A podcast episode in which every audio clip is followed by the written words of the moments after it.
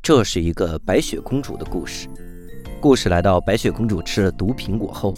有一天，王子来到小矮人的房子，拜访了七个小矮人。他想付钱给小矮人，请求带走白雪公主和棺材。小矮人坚决拒绝。查尔斯王子不断恳求，感动了小矮人，最终同意让他带走棺材。然而，当棺材被抬起时，撞了一下，毒苹果从白雪公主口中脱落。白雪公主马上醒了，用嘶哑的声音说道：“查查，我要查。”侍卫说：“查尔斯王子，公主在呼唤您。”王子说：“亲爱的，你终于能和我说话了。我曾经以为我会永远失去你，你不知道我有多么的高兴。”查查，是的，我就是查尔斯王子。查查，查理王子说：“是在叫我吗？我是查理王子啊。”查尔斯王子说：“你谁呀、大哥？”查查。查佩尔·约翰逊·奥斯特洛夫斯基王子说：“你是叫我吗？”查尔斯王子说：“大哥，你又是谁呀？这名字也太牵强了吧！”正在此时，公主夺过王子挂在腰间的水壶，吨吨吨喝了好几大口，说：“我要的是这款专注于探索中国优质原叶茶的 Tea Major 鲜叶说原叶茶。The adventure begins with tea。没想到我们的奇遇始于一杯好茶。鲜叶说原叶茶，王子说啊，原来是在叫我呀。鲜叶说立志成为让每一个年轻人可以更简单的喝上原叶茶，能用一杯茶的时间与人分享，与己留白，用健康、积极、乐观的生活态度，开启回归山野的奇遇之旅。公主，你可真有品味，一看就是乐意主动探索、接受新鲜事物、追求生活品质、懂得欣赏我的人类啊！添加“鲜叶说”企业二维码即可弹出无聊斋听友专属礼包的购买链接，十九点九元可换购总价值八十一元的专属礼包，包含两个共六包十九块钱的奇遇系列轻享袋装泡茶和三十九元的绿色编织袋。七十九元可换购总价值二百一十七元专属礼包，包含七十九元奇遇组合加九十九元冷泡杯加三十九元编织袋儿。无聊斋公众号底部菜单栏点击听友群入群，我们会在社群里发布产品介绍海报，更详细了解哦。查尔斯王子说：“哎，那那个，嗯，剧本上写我是主角啊，这这期我们厉害了，我还好奇啥玩意儿呢？不要这样说话。啊对不起， 对不起，对不起，我的天哪！无聊斋赚钱了吗？哎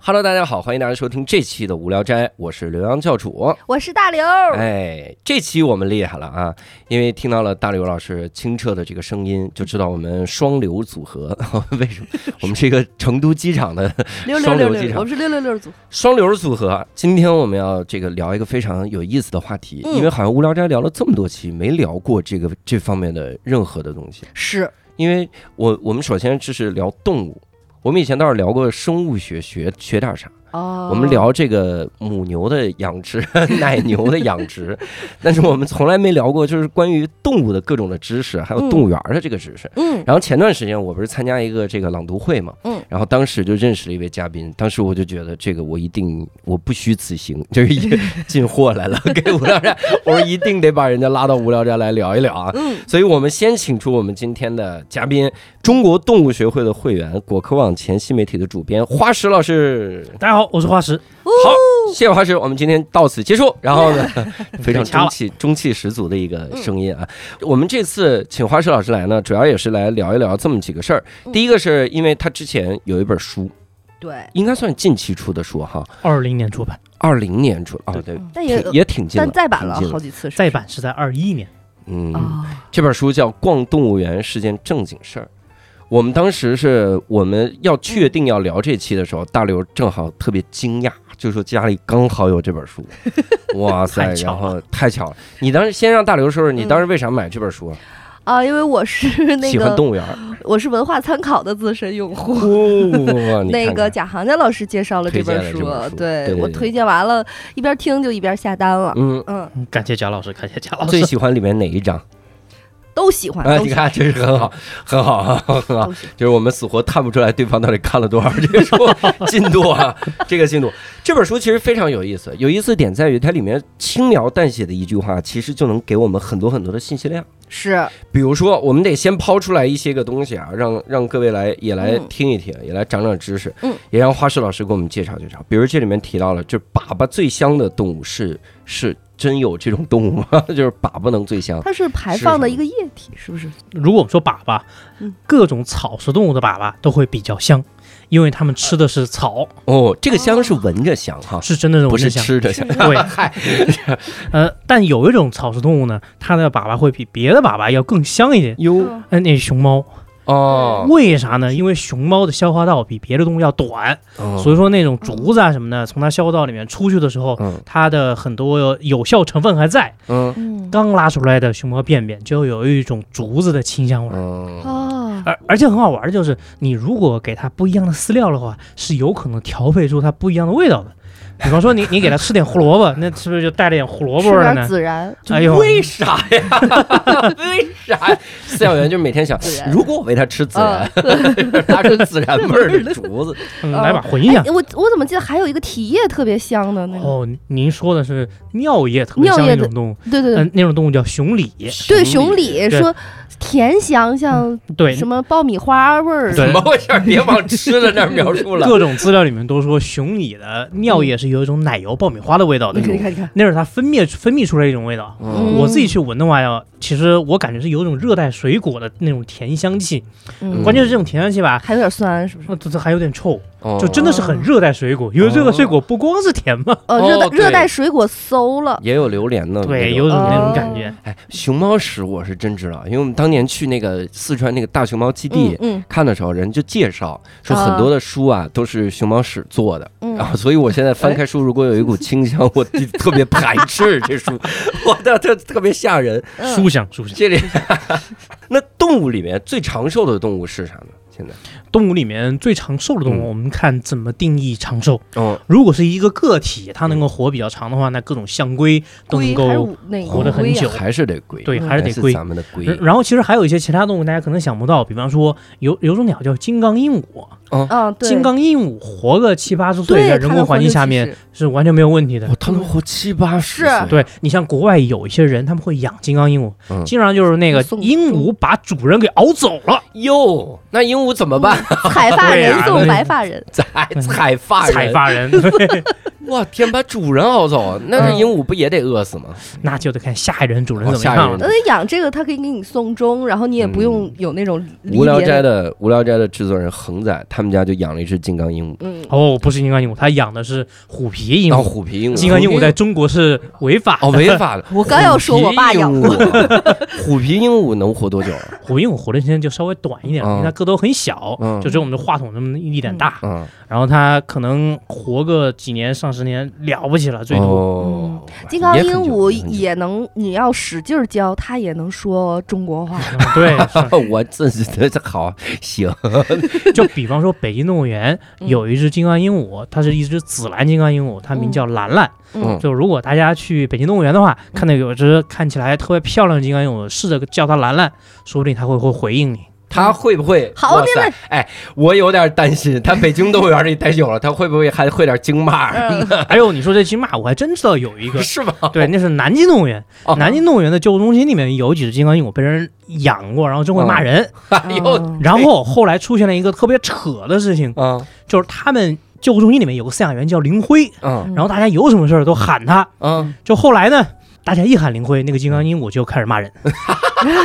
林辉，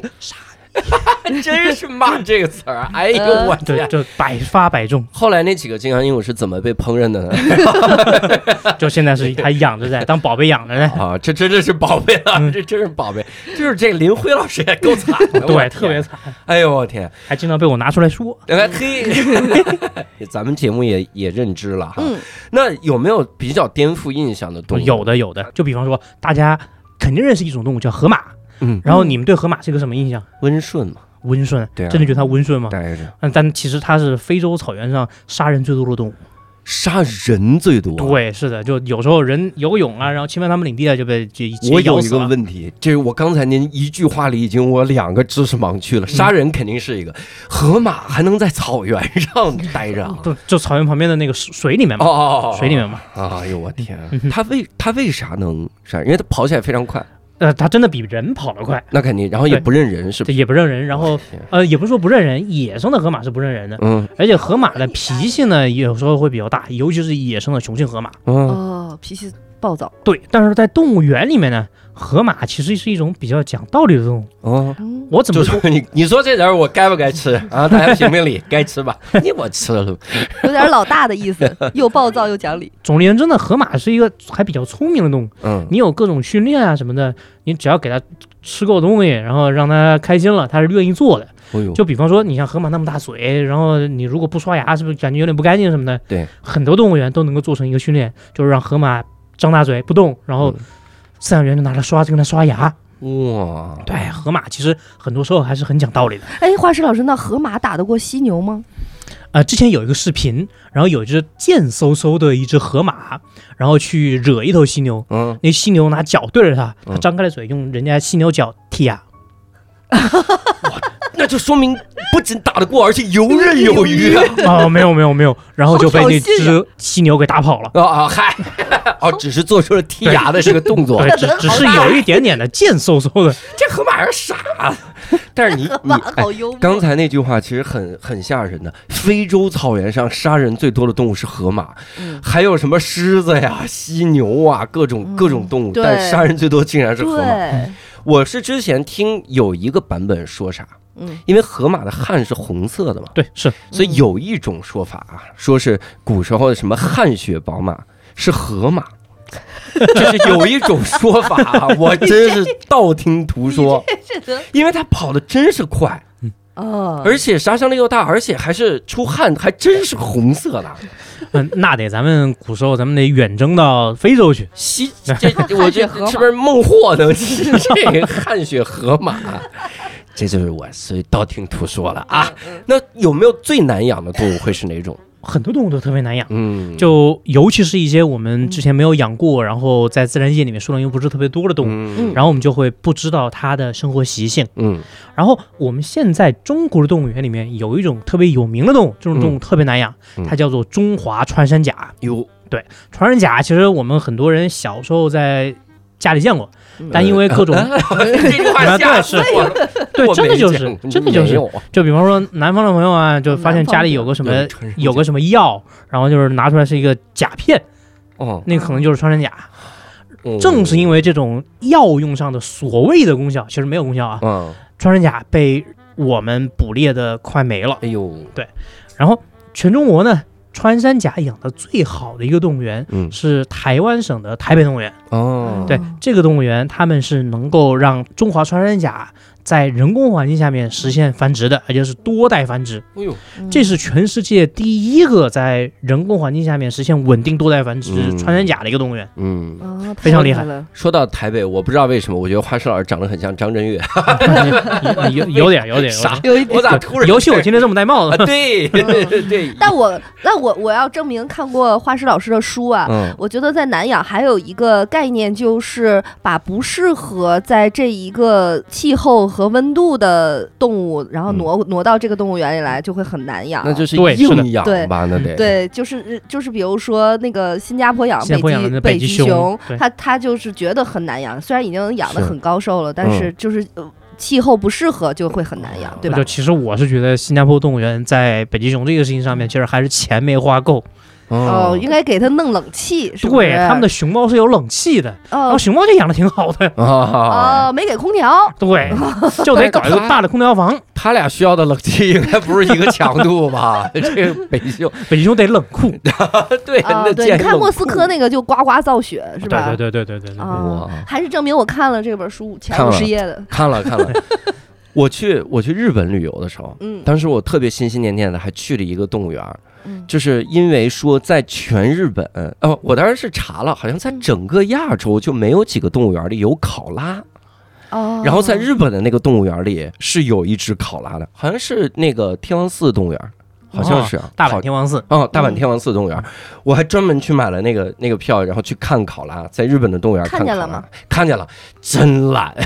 就是我不知道是不是气候不合中适，毒了，啊中那毒考拉是这样的。这是吗？好像对考拉他们每他们的生活的节奏就是这个样哦子，他每天要花二十个小时去睡觉，然后剩下四个小时吃饭，对于他来说就够了。哦，他这种懒懒的、很慢的生活节奏，让他的代谢率很低，嗯，他们消耗的能量就很低。这实际上是一种非常棒的生活策略。嗯，你像不光考拉，树懒也是这个样子。嗯，哎，就很是羡慕他们啊谁吃的那个树叶儿是带毒的，考所以拉就的考拉嘛，啊桉对树叶考拉中嗯嗯毒嗯，呆乎乎，就其实很多吃树叶的动物，它们都有解毒能力，嗯因为呃，人家树叶长那么多，它也不是专门给动物长的。嗯对，所以说它要保护自己，嗯很多树叶里面是有各种各样的稀奇古怪的化学物质的嗯，对很多动物有毒。嗯，所以吃树叶的很多动物，它们实际上都会有一些或多或少有一些解毒的能力。嗯你像我们中国有一类动物叫做金丝猴，嗯那种大腹扁扁的一个状态，嗯，它们也是吃大量的那些树叶。金丝猴大腹便便吗？对啊，金丝猴肚子很大的，但是金丝猴奶糖上画的那这个就，已经有颠覆点印象 了，是 吧？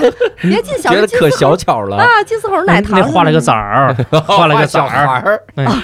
它们尤其是成年的雄性是有哦非常大的肚子的。哎呦，哦 你你像大个体的那雄性金丝猴，嗯，一只能长八十斤，哟，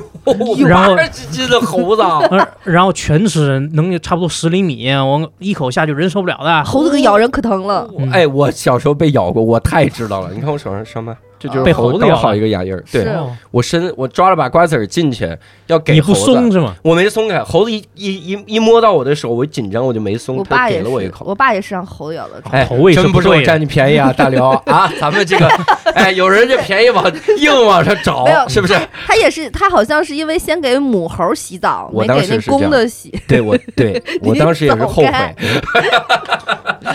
但是好像那个呃猴儿也有那种像獠牙一样，嗯然后对会对对对很，而且它要打的那个血清会更多，就治疗起来会更麻烦。其实我们在动物园里面，一般被哺乳动物咬了的话，一般就是打一个狂犬病疫苗，嗯对其他的其实还比较少。嗯，嗯，您刚才说獠牙，其实这个挺好玩的，就在灵长类动物里面，我们没有人獠类反而是艺术。我们的犬齿非常的短，嗯但你像跟我们关系最近的黑猩猩，嗯，黑猩猩犬齿超长的，一口嗯下去，人半张脸就没了，哎哎呦呦，，超厉害的。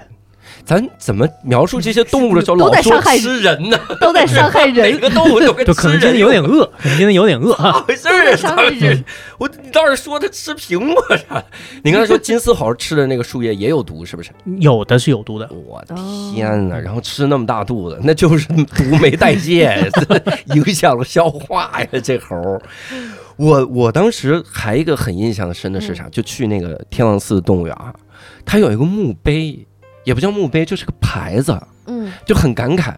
就说我们这个地方曾经有一只大象，这是天王寺动物园唯一一只大象，好像也是全日本为数不多的大象。嗯然后它在某某某年去世了，嗯所以从那就很忧伤的一句话，嗯从那以后天王寺动物园里就没有大象了。啊哦，然后就是它的图片就放在那儿，嗯然后各种动物怎么样？我说这个再买一头是很难吗？那为啥这有的动物园它就能选这种动物，有的它就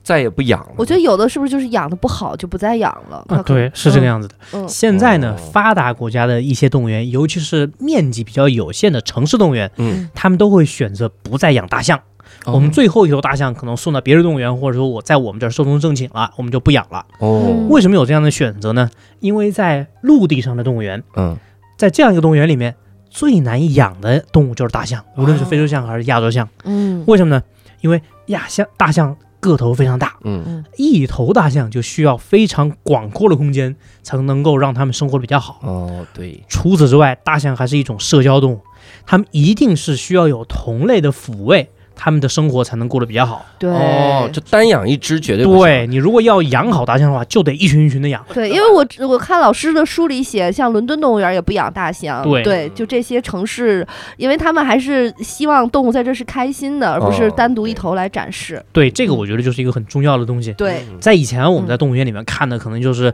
我这个动物园有几百只、几百种动物，啊，样样齐全。对，，样样对俱全。但现在呢，我们到动物园里面更多是想看这些动物被很好的对待，嗯，是，它们被很好的对待之后，它们会有更丰富的行为，能够嗯告诉我们真正的自然是什么样子的。对，我 们对动物园的要求就高了很多。嗯，那关于动物的这个冷知识，能不能再给我们分享分享？嗯我知道一个， 我 你又知道了。我抛砖引玉。哎呀，我以前买过一本书，嗯这本书叫《鱼为什么会放屁》，说有一种动 物，好像当年我就是痴迷果壳网了之后，看他们推荐了好多的这 个书，可能有一些这个这个文章也是花石老师给写，就是有一种鱼，青鱼，好像是一种青鱼嗯是会放屁的。我当时看完了之后，我就那觉水得里，冒泡吗？对我当对我当时 看完了之后，我就说，动物学家太难了。嗯他为了研究鱼 会不会放屁，要仔细观察这个鱼屁股后边有没有泡，嗯儿太难了。哎呦，有的鱼它放屁是一个非常强的一个能力。怎么是炸出一个花儿来？对比方说泥鳅，泥鳅为什么要放屁呢？你是因为它们会把空气吞到自己消化道里面去，嗯然后用肠道来吸收空气里面的氧气，哦，然后之后那个就没有氧气的那个空气就排出去了，泥鳅的天啊菊花在哪儿？啊在它那个尾后巴面 前面。你你怎么你干嘛？ 你要你想问这干嘛我？嗯我就感觉它就是浑然一体的，都没有眼儿， 不知道哪儿出还是有的，现还是有的。你一下把我们都问的不知道该怎么回答。嗯菊花在哪？在菊花应有的位置。 就是有一些动物它，你完全不知道它的这些在哪儿嘛。对，看起来就长得浑然天成。哦啊，对，因为我我记得我当年去泰国，然后他就是拿把那个蛇的那个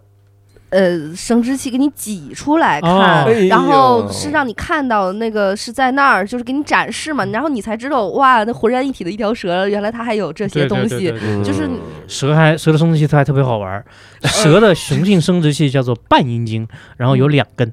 哦两朵像菊花一样的东西。嗯哎，对对对对半对，长是出来那个相伴的伴啊，这不是一半的半，哦一半就叫嘛一半就的就伴它就是嘟噜在那儿的一个东嗯西。对对对对对对然后你很难，你平时你就觉得蛇是光溜溜的一整根儿嘛，然后它嗯能不知道从哪就挤出来了一个东哎，西。真是哎呀，要说这种三俗的冷知识，那我还有很 多，咱们适合说吗？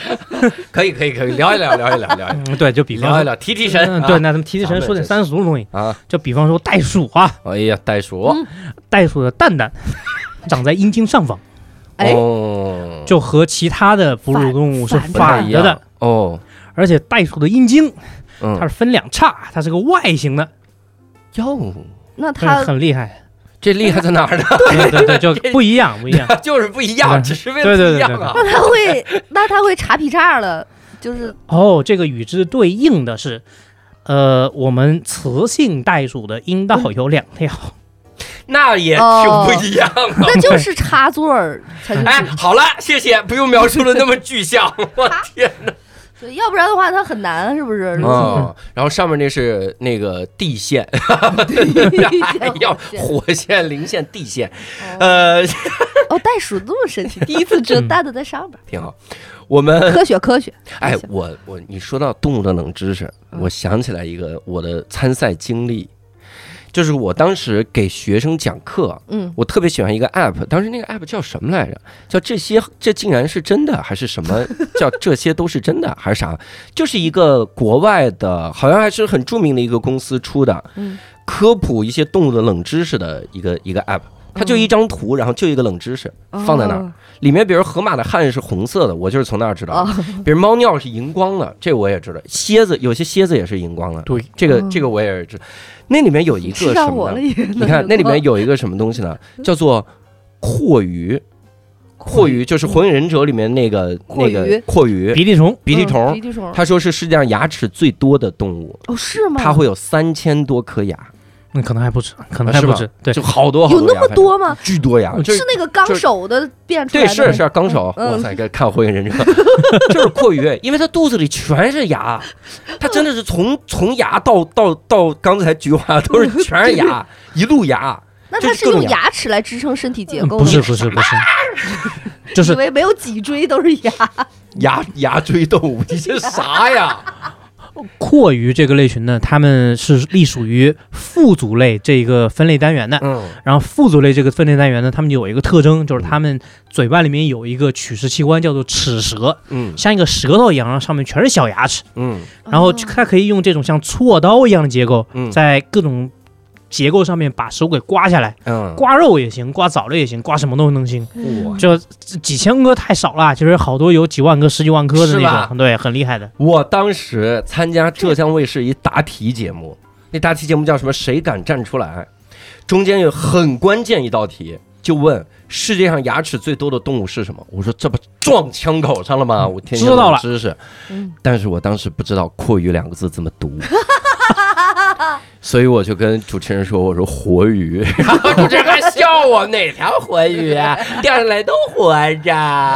然后我就汗就下来了。我说：“就是那个一个虫字旁一个舌头的舌。”他说：“反正不是我答案这个，我的答案是蜗牛。”啊对然后呱，我们就输了嘛。输了之后，然后我回去就查，我说：“他娘的，至少不要丢人，对不对？至少至少以后要知道这两个字怎么读嗯。”我第一查到了阔鱼，然后第二我查蜗牛属于阔鱼。我百度百科写蜗牛属于阔鱼，我当时说我的知识已经凌驾于 这个知识库以上了，我操玩 意但是反了，儿，真烦阔鱼其实是没有壳的蜗牛，对，哦。所以说阔鱼是没有蜗牛，管他呢，然 后还原。阔鱼我当时输了一道题，我印象还很深。啊是啥？猫有多少个指脚趾？四十那能做 大刘儿别参加节目了，我天！我说的二十个，二十个，十八个，前面四个，后面的五个，我今儿刚剪完，是吧？那可能当捡时漏我了。当时我的搭档就跟你说的一模一样的话。我们是俩人一块儿答题 嘛，我那搭档说啊，我今天刚给猫剪完剪完指甲，所以应该是二十， 然后是十 八，我就剪的时你候多捡了两个个，啥？ 你剪啥？你把掌给剪了。因为我是抱着猫的那个，就那个那个印象我太深了，哎嗯呀就这几个，气死了。嗯，这这种冷知，我知比如是不是书里提到一个猫头鹰眨眼睛，是在表达一种什么信息？他在骂你，他在骂我， 骂妈，你 猫头鹰眨眼是骂我。尤其他眼睛眨得越快，而且是那种左右眼啊嗯交替着眨的那种，越快他骂你越凶，哦话越脏。左右眼交替，我还以为他在跟我 wink 呢。抛媚对，眼抛媚眼儿，对，他其实在骂你。等会儿，这个生物学家是怎么知道 的？这个其实是有一些饲养猫头鹰的饲养员，或者说像我今天刚去了北京猛禽救护中心，嗯，那边有猛禽康复师，他们每天会饲养猫头鹰，嗯甚至把猫头鹰抱出来给它打针，嗯，然后打针的时候，那猫头鹰就开始骂他们了。哎呦，哦哎，但也许猫头鹰说的是您真是在世华佗，医者仁 心，谢谢您救我鸟命。 他可能可能是这这得是一个斗心眼子大师的人才能感悟出来这个猫头鹰在你骂往好那他。儿理解理解。对，就这种的嘛，还是要结合当时的场景。嗯呃就比方说你跟他打针，他不高兴了，或者说你嗯要去抓他，他被嗯被你弄吓到了之类的，这样比较负面的场景，嗯然后特别容易出现这样的事情。那猫头鹰如果表达友善是什么样的？我没见过猫头鹰表达友你善，真行，这这这动物它跟人有仇啊，它。 可能就是不太喜欢人类。啊我天哪，太吓人了！因为因为他除了眨眼就是瞪着眼，哦，他头转过来，嗯要闭转着过来眼是不看是更不礼貌？就直接 俩眼都太不愿意看你。着太吓人？刚才花师老师提到一个，今天去猛禽猛禽救助中心对啊去干嘛去了？给我们讲讲这个小经历。对我今天是去猛禽救护中心拍一些视频的，嗯然后也去体验一下他们每天的工作。嗯今天我们一早去了呢，就给那儿的各种猛禽检查了身体，哎呦，然后给他们喂了吃的。就是为的是你同行的助手， 嗯， 对，就猛禽嘛，我嗯就就喂了好多那个，就比方说那个，就就是最近咱们都知道那个鸭脖，哦就喂了那种鸭脖，就是老鼠嘛，对，喂了老 鼠。，这梗都埋的深，这我要不天天刷微博，我不一定能翻出来这梗。然后下午呢，就是我们接到一个求助电话，嗯就说在顺义他们那儿一个厂房里就出现了一只鹰，你们赶紧过来把它给拿走。厂房里面，对，哎呦然后我们去了之后呢，就发现是一只红隼，然后那红隼身上毛还没长全，脑袋上还有点秃，嗯，那就是一个刚刚开始学飞的小红隼，哦，然后可能是刚学飞的时候一个没飞好，然后掉地上了，然后爹妈找不到它了，后来就和家里失落了。爹妈心也大呀，对，可能孩子比较多，爹一次五六个呢，哦一起。飞，他就给他那掉么到点儿厂房里小，能看出来是鹰，也很厉害。这这还是比较容易看得到我的。我我爸当年有一次，就是他上厕所，嗯嗯然后呢，他那个窗户外边儿就是对面的房顶子上，他就看有一个东西在呼哧，他也觉嗯得是鹰，哦嗯然后呢，他就真的就是提上裤子，他就去爬到对面那个房上了，去撵结果鹰发现是一个鹰一样的风筝，然后 他也就，够吓人然的。后把它关键捡回来了吗？哦巨大翅膀，啊然后他就开始倒那个线，他最后都把这个胳膊竖起来，哎就呦，就是这样缠线，这样跟打导线毛衣 的这在那样儿导线，然后就把那个真是一只两臂展得两米多的一个纸风筝老鹰嗯捞回家了。我先问个赚你，大了，你爸看见这么大个动物都敢往前走啊？我天苦哪！了，哎，他说对面有个鹰，然后你爸被猴子咬 了，我我觉得合理了，合理呀、是不是被一个巨猿咬的？当 时，就是臂展两米的那种， 哎呦那，个 鹰，结果是个风筝，长得很像鹰。好啊家伙呀！哎，呃那我那我得继续问问，就这个小红隼嗯，当时怎么救回来了？对，救回来哦了。嗯，就当时那个那儿的工人把它扣在一个篮子里面，我们嗯去了之后就把盒子装的拿回来了。嗯拿回来之后呢，就开始给它体检，然后就发现这只小红隼呢，体重非常轻，哟嗯摸了下它的胸骨，就有鸟的胸部是嗯叫龙骨突，嗯然后上面有很大块的肌肉，嗯，是用来飞行的。嗯然后摸了它的龙骨突是非常的不饱满的，哎呦它应该是饿了好几天了，嗯哎，呦，然后就给它补水。哦，就说明他厂房卡了好几天了。嗯，对，可能在那儿待着就没吃到东西，我天啊，然后给它喝了很多水，哦然后就喂喂它吃的，嗯，就吃的时候狼吞虎咽。哟，喂水的时候呢，就是拿一个个，鸟吃的时候狼吞 虎咽，这也对，这就有很那个神感奇。觉。一会儿可以给很神你们看视 频。对，然后我们给它喂水的时候，那猛禽康姆斯就形容，嗯就从它咽喉里面冒出来一股烟，哎呦，好几天没干的喝水了。对，我就可能又是在那种灰比较多的地方待着，嗯然后就嘴里全是灰。哎呀，啊，是是是不是形容啊？ 对就是真雾里的是一股烟啊，他的对，命好大呀。对真的是命。还很皮实。然后这只鸟呢，嗯其实我们现在感觉它应该就是饿坏了，嗯，没有其他什么受伤，它运气很好，掉下来没有骨折什么的，哇塞，养好了哎厉害，状态好就能放出去，真好，就能回归自然。对我刚才就想问，这种要放回去啊？对，是的，可是我们是是城市啊，哦，红隼是北京最常见的猛禽，在各种高楼间都能够出现，还经常在高楼上面就自己做个巢什么的。哦然后红隼其实非常的小，就比嗯鸽子稍微大那么一点点。嗯，然后它特别喜欢吃的有种鸟是斑鸠，斑鸠比它小不了多少，它有时候还抓不住，只能抓小斑鸠。我天啊，然后经常在高楼间飞的时候呢，一个不小心进了什么乌鸦啊、喜鹊的地盘，然后被乌鸦、喜鹊打。哦嗯这呃，他是猛禽， 对对对对对，他可是个笋呐，哎呦，你你说一个杀手碰到了一群地痞流 氓，那也没办法。他可是杀 手，啊他应该是有办法呀。 他理论上不该有点吧？先杀一个地按痞。说他的速度应该很快吧？对，速度很快，但奈何人乌鸦长得跟它差不多大，还成群结队。哦，架不住哎人把路堵了， 速度快。乌鸦和喜鹊谁能打？我觉得乌鸦应该比喜鹊厉害，但喜喜鹊鹊和，乌鸦个头其实差不太多，但是乌鸦成群，但喜乌鸦鹊，成大群。喜鹊是不是讨厌的鸟？不是喜，中国人很喜欢喜鹊，啊为什么叫喜鹊呢？名字里面都有一个高但兴的是喜。养过喜鹊的人都觉得，就是喜鹊，一个是会霍霍吃的，然后喜鹊还会招惹别的鸟，欺负别的鸟。对就我从小就觉得嗯喜鹊好像就性格不太好。喜鹊、乌鸦，它们所属的那个类别叫鸦科，所有的鸦科鸟类都特别聪明。嗯哦，它做这些事情就是两点：第一，聪明嗯；第二，性格比较贱。对，就好像喜喜克鸦哦科动物，都有这种性格，嗯哦嗯但这种贱嗖嗖的气息也挺好玩的。乌鸦鸦呢，它们这类鸟呢特别聪明，就有时候很做出一些很好玩的事情。我们看过一个视频，嗯在那个视频里面，嗯一只乌鸦就碰到了一个特别滑溜的一个屋顶，嗯，然后他拿那他拿那个屋顶当滑梯玩儿，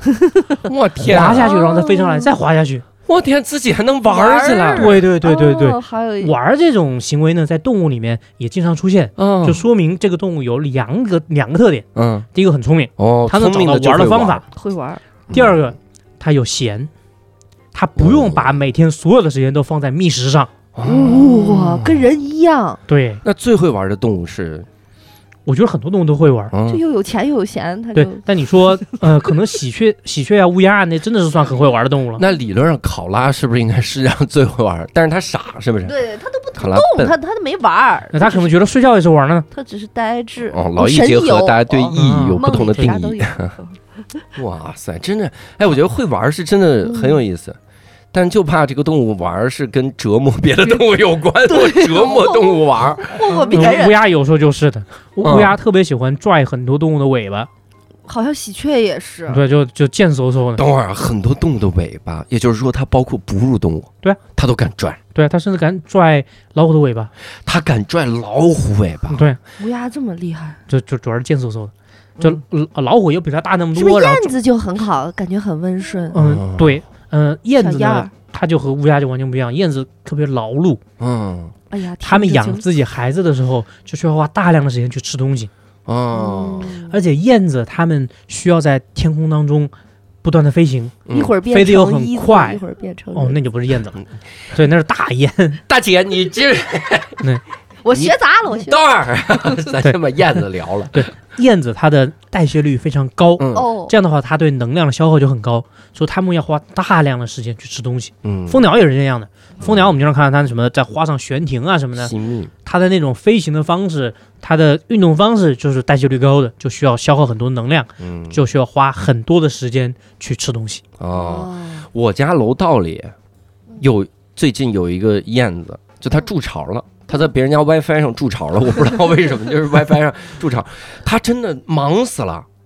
它就每天就就好像有三只小燕子在里在面，楼道里吗？对，在楼道里，楼道里嗯它它能飞出去吗？它真的是一趟一趟出去抓虫子，嗯，哇！是你就看它忙都忙死了。你等个电梯，你就看它来来回回，而且好像一次出去就抓一根儿，回来之后嗯喂给这个小鸟，再出去抓一根儿，再回来喂嗯一根儿一趟一趟喂。因为我家搬忙啊到了我现在住的这个地方的时候，我们的那个就搬来没几天，就厨房那儿就来了一窝小燕儿，哟从头开始续窝，运气很 好，然后就觉得是呃很幸风运，水吉好兆，嗯就觉得是吉兆，我老公就可能很一高点兴点。咸泥。对，然后他他那个他就老从厨房那儿看他们，因为是在那个楼与楼之间的一个窄过道儿里，他正好那个在在那儿住了一个窝，然嗯后真的会开春儿的时候，我老公就会说小燕儿回来了，他好像冬天就不在，对，他就说小燕儿回来了，然后我们就真的很期待可以装一个摄像头在那个地方，天天盯着它看。啊，就很很好，哎呦，这这是真是嗯好的那个感觉啊心情，尤其是那个春天，就你一听外边吱吱吱，它又叫了，那个燕子一叫，你就觉得啊，小燕儿又回来了，就很开心。对，我去猛禽救护中心的时候，跟他们聊鸟类救助，然然后又知道燕子一个事情。嗯哎呦就有时候我们像这个季节，那些嗯都是在养小鸟的，然后那些飞鸟，它们的孩子羽毛长好之后，就有一个阶段要学飞，嗯这个阶段就很容易掉下来，或者之前的一些阶段，它对嗯毛没有长齐就会掉下来。对，然后尤其是鸟鸟毛没有长齐的时候，像燕子这种鸟，嗯你可以把它捡起来，然后塞到它鸟巢里面去。哦，甚至你不确定是不是这个鸟巢里面的，都可以塞进去，我因为这因为 燕子不识数，啊，哎，但燕子食什么？燕子食楚。 哎哎哎呦！谐音梗要 扣钱。哎呦，我就烂梗，我自己都羞臊，我我愧对我自己的职业。 燕子就随便塞一个进去，燕子都喂，是不是？多个一两只，它看不出来。那我呃只要是鸟就行，我啊塞那个不哺行，乳你动还物是呢得你你得塞燕子，还你塞个猫进去那不行吗哦，还得是个燕子。 对我随着只鸡进去，燕子说：“这吃的也太多了。” 它也不飞呀，它打鸣儿，每天早上六点叫我，这这小燕儿， 哇塞！那你看啊，咱们这个书里面其实提到了一个很有意思的观点，嗯，值得讨论，嗯拿出来问问，考考大刘儿，啊，在动物园里能不能看到动物自然行为？这个太重要了，嗯，嗯，因哦，为您不答 呀？您这人答不答？是，如果是非常非常好的动物园儿，我觉得嗯花石老师这本书重要的就是写，其实动物园儿存在的意义，它一共有三点啊，嗯其中一点就是你可以让人们在这里看到动物本来在自然界里该有的样子，就是嗯自然行为。那嗯相对于自然行为。之外的动物，比如说一些刻板行为是错的，还有一些 就是跟乞人食啊，跟人类不必要的互动，这些其实都是证明它没有在一个自然环境下最好的那个状态。嗯而动物在自然界的行为，其实是有它自己每一个呃物种独特的那种状态的。这个其实是人们嗯应该去动物园看到的。嗯，但我我有一个刻板印象，我刻板印象就是你就大部分的动物你啊，就想喂它互动，让不它是不带是不是我我我让它不想让拜带领，那就成了那个宠物了吧？啊，而且有的有的，你一旦养成这个习惯，有的动物它是没有边分寸感 的。对是的峨眉山的猴子，我想想我现在就头疼，我 天！啊嗯就是我印象中，大多数自然界的动物啊，刻板印象嗯都是躺那儿睡觉。在动物园里面看到的，嗯嗯，我看到不动自然行为就躺着睡觉。我看袋鼠，嗯，哎，不行，咱们先聊了袋鼠冷知识，我也没法聊袋鼠。我看到袋鼠就在那儿君子坦荡荡， 不是，袋鼠真的就是它，它是那种趴着。嗯，就各位也知道，袋鼠三角肌非常的发达嘛，像在贵妃椅对上那肱二种头肌、肱三头肌，它是一个手就横着到撑在地面上撑在地面上，另一个手搭在这只手上，优雅，跟你聊呢。嗯就是我，我经常看清宫那个皇上在卧榻上是这就么那趴感着觉，啊嗯袋鼠就这么趴着，嗯就是我，我觉得这挺自然的，这是嗯我刻板印象，就没有见过什么特别欢似的在干自己事哦儿对的动物呃，很少见到会徘徊，可能也是自然，是不是？是不是？是不是呃徘不是徘徘徊徊不是啊徘徊转圈儿那种，它都是一种无聊，然后不知道该干什哟么，然后地方特别小，就是尤其是像大大象呀，或者是狮子、老虎这种原地转圈儿都不好。哦，那那扑游客呢？这是扑那个玻璃板 子，那嗯是不是也是？那不就游讨客得厌，看情况。那就纯嗯纯的看情讨厌况你，野生动物园儿， 那就那就恨危你险。。对你，你像刚才我们说那个看不到，只看到动物睡觉这个事情，嗯，其实有两点原因。第一点原因是你去错时间了，哎嗯就我们大家去动物园的话，经常就是早上起来，哎呀，吃个对好吃的早餐饭，嗯早早，然后再早早化个去妆，对对，然后出去可能到动物园都已经十一点了，嗯，已经到他们午睡的时间了。哎呦，呃其实绝大部分动物在中午之前都是不活跃的，嗯哦，它们最活跃的就是一早一晚，哦你要不然就是动物园刚开门的，比方说八点钟啊，嗯你，进去的时候很多动物都特别活跃。那我去动物园儿可就真是为了看动物了，对， 是 一般不都是为了约会吗？谁 哎真看动说物？到这个点，我就不得不说，就是画师老师介绍了有一些动物园是有夜间动物园的，对，我觉得那个很有意思，因为我嗯没去过。就咱国内有夜间动物园吗？现在没有。哦，好，现在全世界新加坡唯一一个做得好的夜间动物园就是新加坡动物园，嗯新加坡动物园的夜间动物园，好吧，您说上午一早动物园刚开门，晚上呢最适合？晚上呢就是很多动物呢，它们是晨昏行动，嗯，就是是早上刚天亮，然后下午刚快到天黑，哦快要天黑，那个时候它们活动的话，其实会更安全，嗯所以也气候也会更舒服。所以它其实是没有固定的点儿，它也是对看没有白固天定的长点短。对，是 的，那也就是以后来北京看升旗的朋友，按照升降旗那时间去参观北京动物园儿也不错。 也不错啊，很好。然后另外一点，嗯动物不太活跃的原因呢，就是这个动物园嗯，动物养的不好，哦对它没有给动物足够好的环境，对没有给它们更多的挑战，没有给更它更多的选择。嗯你说一个那个场馆里面就是秃的，可能地上对就有点草，那袋鼠在里面不睡觉干嘛呢？对这个时候我要嗯普及一个，哎，我化石老师说过的书里说过的一个词叫嗯丰容，哟就是要给动物园丰富内容，对吧？对就是有给很多。动物做更多的丰富的东西。嗯对，就是包括它的呃跑跑跳玩儿的路径呀，然后就是这些攀爬架呀，然后符符合它习性的这些，让它有的玩儿，让它不无聊。它要无聊，它就只会抠手， 然后嗯就跟人似的。我那妈呀我不抠手， 我我一直在抠手。那比如说我我养袋鼠，嗯我为了让它不无聊，我应该怎么办呢？我放一个沙包在那儿，就比方说啊，嗯我们其实养很多动物都是这样的。我们最简单的一个喂食，嗯每人都得喂食，对不对嗯？有些饲养员喂食呢，他们就是把吃的往里面一扔一撒，嗯然后动物自己捡自己吃就完了。嗯，哦这是最基本的，不是特别好的一个 方法，嗯我应该绑在它后脑勺上，嘿，也可挺好 的。永远不无聊啊，这种。我们能不能想一些更多的方法来让他们取食呢？ 嗯就比方说，我们可以找一个大的那种塑料桶，嗯然后把那个草放在里面去，然后让袋鼠想办法把那个草给滚出来。哦，袋鼠有时候会吃一些水果啊、蔬果那种东西，嗯我们把它切成小块儿，嗯然后放在一个桶子里面，嗯然后那个桶上面打洞，然后看袋鼠能不能把它给滚出来。这都是一些哦很基本的食物丰容的手段。这哦像小狗那漏食球，对，是的，其实差不多就。是那种对，嗯哇就我们给动物做丰容的话，其实要动很要开很多这样的脑洞，啊，就得想方设法的给他们更多的选择、更多的挑战。嗯嗯，而丰容这个事情呢，就很多人对它的理解呢，它可能就是我给了动物，它房间里面做了什么装修啊之类的，嗯哦那不能叫丰容。嗯，丰容呢，它是一个动态的过程，嗯，它需要每天每时每刻都给动物更多的选择，更多的挑战性。嗯这种情况下呢，你一个饲养员他应该有一个列表，我们管它叫丰容库，里面有 A、B、C、D、E、F、G E 各种各样的丰容手段。哦然后我每天呢，用拿出来随机的方法来去给动物进行一个让它去挑战，让它去玩儿。嗯，然后我们饲养员再去观察它玩儿这些方法的一些什么反馈。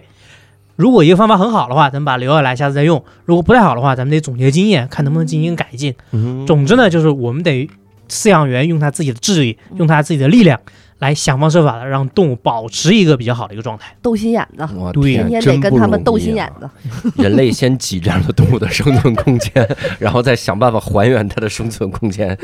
我天，挺不容易。嗯那你看，我这是我观察到的，就什么睡觉之类的。嗯，然后花石老师说，这其实也不是什么正常的自然行为。那有没有印象深刻的动物的自然所谓的自然行为啊？嗯就比方说啊，嗯，我们知道很多猫科动物，它们的运动能力特别强。老虎、狮子，对，就如果我们把一块肉挂得比较高，嗯，然后被老虎或者是豹子看到了，嗯它们跳起来去把那块肉给扑下来，嗯，是不是一种比较好的它们在野外能够做的一些事情？嗯，应该是吧？对，是的。嗯然后熊，它嗯们在野外是会吃鱼的，嗯对会捕鱼的。我们能不能给熊一个很好的水池，然后在里面放上几条活鱼，然后想方想让看看这条熊它是如何去抓那些鱼的？用它的熊掌，鱼和熊掌哦，可还以真兼得。还真有时候不是用熊掌，嗯我见过熊以棕熊去抓鱼，嗯，然后他们其实不是用眼睛去发现鱼，他们是用自己的触觉，哟，在水里面就感受身边有没有鱼游过。感受到有鱼有游过的时候，要不然就是熊掌去拍，对，嗯他们是把鱼拍懵吧？对，可以拍懵；要不然就是那大嘴突然冲过去去咬，把那哎呦鱼给咬住。住。我我之前在南京红山森林动物园就见过，嗯他们给他们的棕熊就做过这样的丰容，嗯水池里面放了很多条鱼，然后那里面有两头棕熊，嗯，嗯那两头棕熊是个小情侣啊嗯，但是遇到吃的的时候还是会争斗。哎呦，然后他们去抓鱼呢，就是两头熊全在水里面，嗯抓了一条鱼叼到嘴巴里面塞着，嗯，不肯上去，不肯上去吃，因为他上去吃，另一头熊就就抓剩下的了。然后最后就是两头熊嘴巴里就叼了好多鱼，然后才上岸，就有种那种护食那种感觉。 这俩 也挺可爱的，这嗯俩熊。 那有没有那种就是自然行为反而是比较亲和的？您刚才说这都是捕食的嘛，嗯，也挺吓人的。嗯那自然行为就是跟人握个手啊之类的，有有这种就比较亲近的跟人有互动的这种这种动物。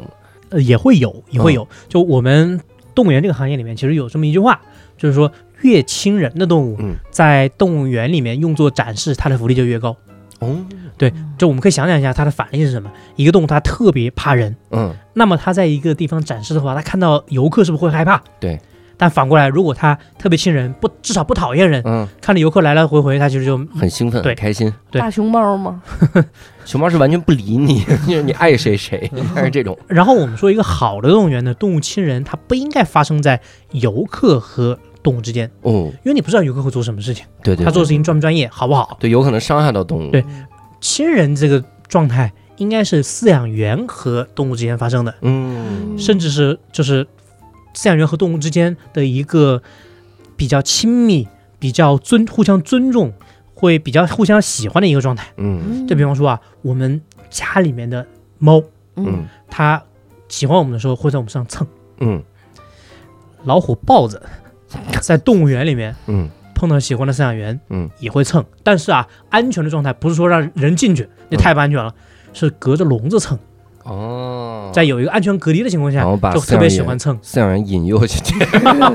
拖回洞里， 他就是真的会蹭，那就是真的会表达蹭亲和吗？对，嗯表达性，饲养员怎么确定呢？就是老虎在蹭，对啊，它不是痒痒，直接这个笼子挠挠自己。嗯，会不一样。啊它如果还是挠的话，亲密跟人没有关系。嗯你如果饲养员发现，哎，那个那个老虎看到我就过来了，而且就是过来就就我靠着那个笼子旁边，嗯它就有时候蹭你手啊，嗯这种就不一样。哦，哎，这是这是不太一样。嗯，老虎看到我就流哈喇子，这个千万别这个别离太近了，我这个嗯这种互相蹭呢，其实也是一种自然行为。嗯嗯，他们在自然环境下面，同类之间表达喜爱、信任也是会互相蹭的。嗯，对，两只猫蹭，咱们也见过嘛，对对对，对老虎也一样。你看猫蹭小狗和猫有的时候都相嗯互蹭。那您有没有跟动物，比如发生过什么互动的行为？我之前在武汉动物园当过志愿者，嗯就当过一个名誉园长。然后我在那儿呢，就正好遇到过一次救助。那次救助是救来了一只小河，河就是和那个一丘之貉的那个河，哦，它或者叫平城里河站，嗯那里面那个里，日本人说的里就是我们的那个河。哦这种动物呢，长得有点像小狗，尤其像柯基，因为腿短。哦对，然后身身体颜色是那种棕褐色的那种颜色。嗯然后当时就是武汉动物园救助了一只小河，然后它当时就巴掌大，嗯可能有个把月的大小，牙刚刚长出来。嗯然后当时呢就不知道怎么跟他妈走散了，嗯然后就被一个市民捡到，然后那市民给我们打电话，哎，你们赶紧来，出大事了，我们这儿出捡到一只小熊。 它小时候长得很圆，说真的有点 像熊。然后当时我们吓死了，然后过去一捡，哦，是只河，是只小河崽子。然后拿回来之后呢，就正好就是当时就太小了，嗯怕放在救护中心里面单独养，可能对它不太好，嗯就太小了，咱们还得人更近一点。然后正好放到我办公室门口，然后我就跟他们要求，这只河要不然我来养大吧。嗯就这只河最后是我把它养成年的，哟嗯对，我们在动物园里面养成年的，嗯哦。就在那一年多的时间里面，啊，一年就成年了，我以为这 过去得十八年嗯。对，也没那么久了。 后来他上大学的时候啊，也对是，哭我了送它 去啊，对，就感觉孩子长大了哈。一年多的时间。对，这一年多时间就是我们和志愿者一起，然后想尽办法给它做各种丰容。嗯我们给它的那个笼舍，基本上每个月都会有很多变化。嗯就比方说，当时就正好遇到武汉动物园的改造，嗯，然后各种动物都生活在临时的笼舍里嗯面。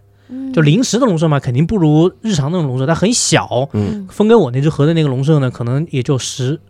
内外加起来有十个平方，哦特别特别小。嗯然后当时我们给它做丰容的第一步是给它地面全部基本上都铺上了土，嗯然后种上了草，让让它能够在一个比较好的一个地面上生活。嗯，因为那个野生动物在自然里面哪遇过遇到过水泥啊，地是吧？对，水泥地的动物其实不太好的，又冰冷，然后脚感又不好，嗯我们给它铺上了土，然后也放上了沙，嗯然后后来发现呢，那个空间它还是会挺单调的。嗯然后想了一折什么辙呢？因为我们发现那个笼子啊，嗯它特别高，嗯有差不多三米高。哦然后呢，我们就在用木板和那个嗯，就铁栅栏给它搭了两层平台，嗯哦，就它在那里面有一个三层的小楼。哦，哦，我那只河呢叫做呵呵，然后它笼子外 面就就就特别嘲讽的一个名字，呵呵呵，对。然后它那个笼子外面呢是有刷了黄颜色的油漆，嗯，然后武汉不是有黄鹤楼嘛，然后我们嗯那个就叫黄鹤楼， 哎，我燕子使楚，我现在觉得还行。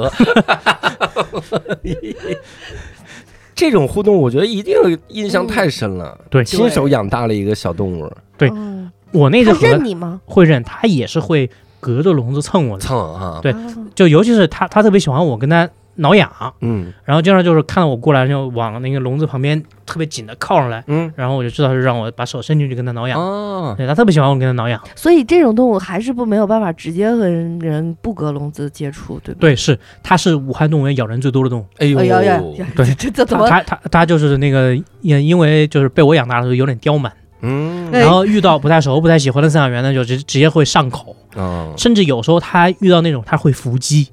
我天啊，就在一个这么点儿的小笼子里伏击，就出现过一个事儿，就是那个饲养员呢啊就进去打扫卫生，然后他跟那个饲养员有点不对付，嗯看不对眼儿，嗯然后他就躲在一个角落里面，趁饲养员那转身，啊嗯然后伏地身体冲了过去，咬人腿。哎呦，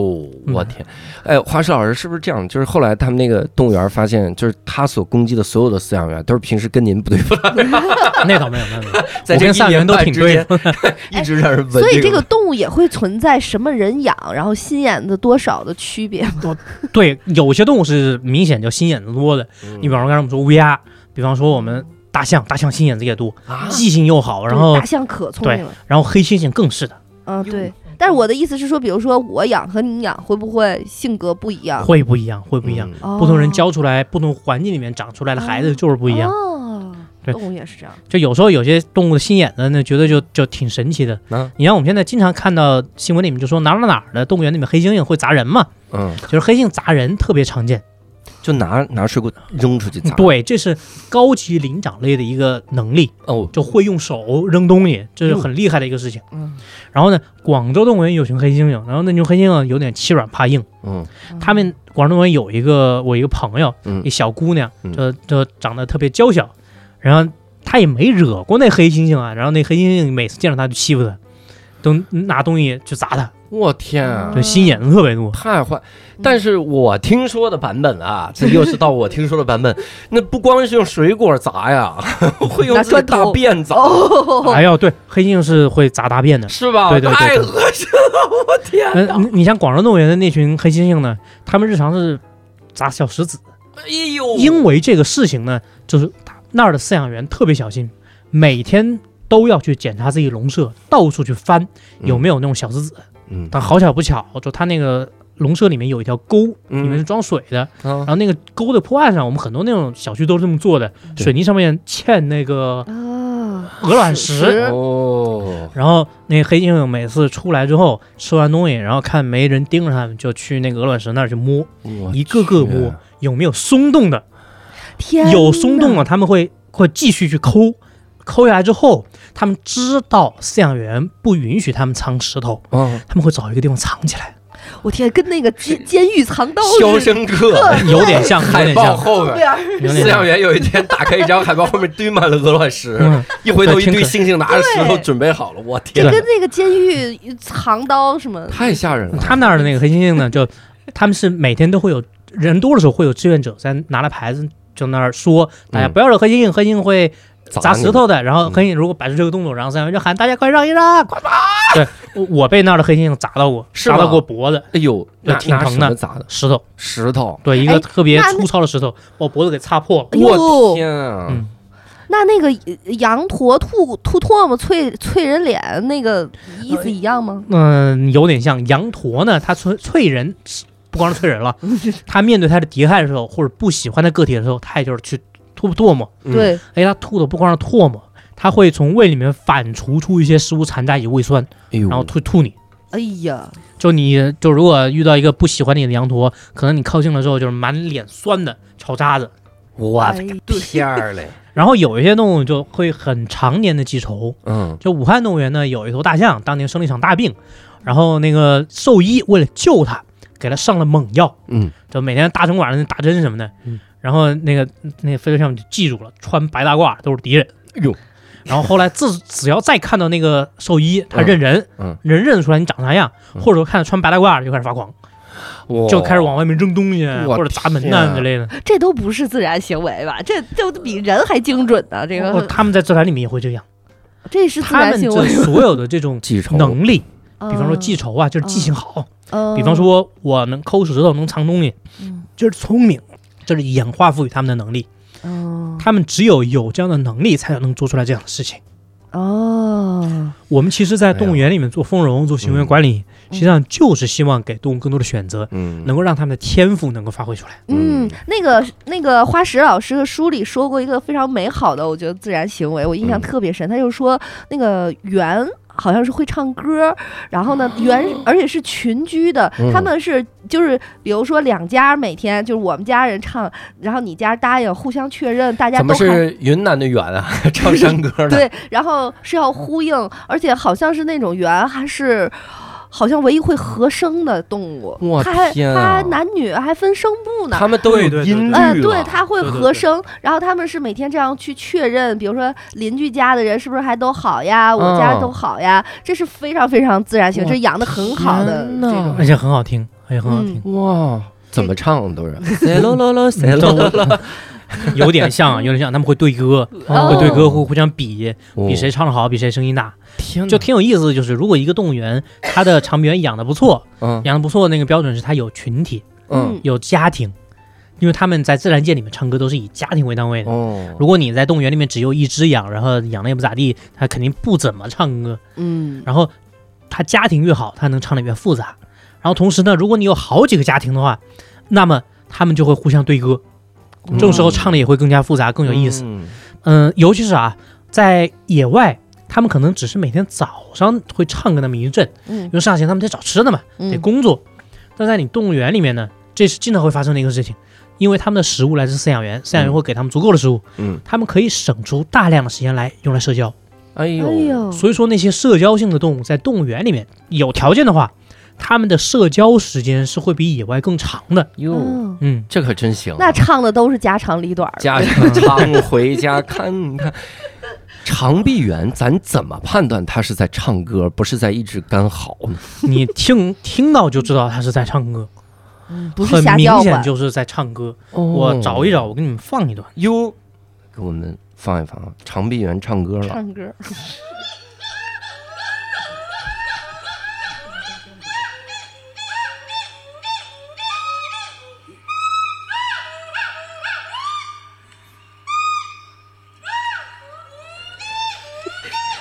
你还是以为是瞎叫唤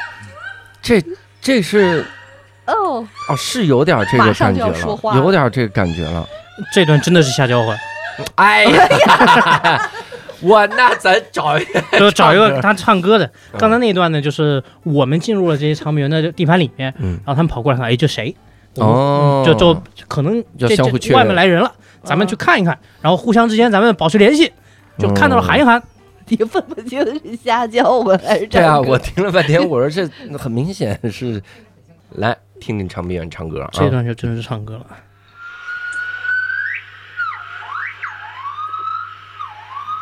不一样了吧？哦，他们唱歌就开始有调儿了，嗯有长音儿了，有副歌，进 hook 了，这是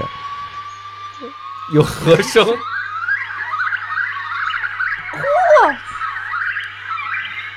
天哪！